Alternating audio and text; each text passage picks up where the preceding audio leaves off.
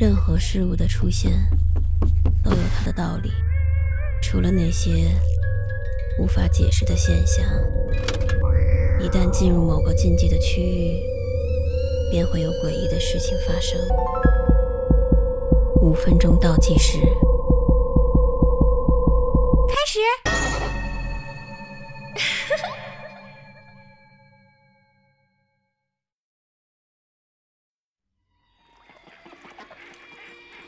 我和姐姐小时候曾经在乡下的二姨家住过一阵儿，她家是一栋有年头的大房子。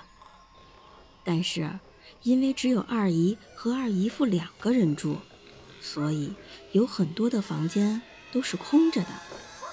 那段时间，我和姐姐玩的特别开心。我俩喜欢探索一些布满灰尘的角落，爬上后院的果树摘苹果。不过，我们最喜欢的是一个阿姨，她让我们叫她妈妈。她看起来很慈祥，很有教养，穿着很复古，也很讲究。她告诉我们，她是偷偷跑进来和我们玩的，只要我们不告诉别人，她就会每天给我们带小礼物。我和姐姐开心地答应了她。每晚入睡前，妈妈总是会给我和姐姐贴心的准备两杯牛奶，并且安静的陪伴我们入睡。房子里原有的家具中有一个古色古香的木椅，我们总习惯把它放在客厅的角落里。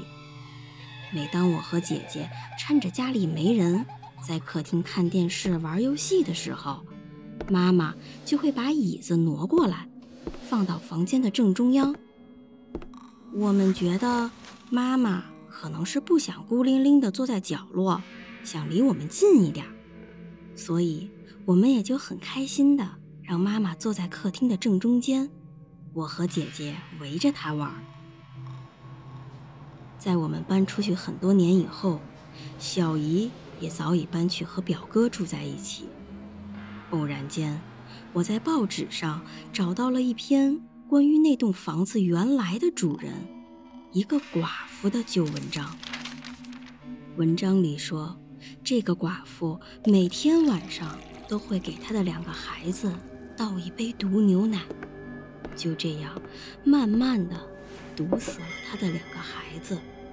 随后，她自己也上吊自杀了。报道中有一张客厅的照片一具女人的尸体刚好掉在正中央的横梁上，她的脚下是那把古色古香的木椅，掀翻在地上。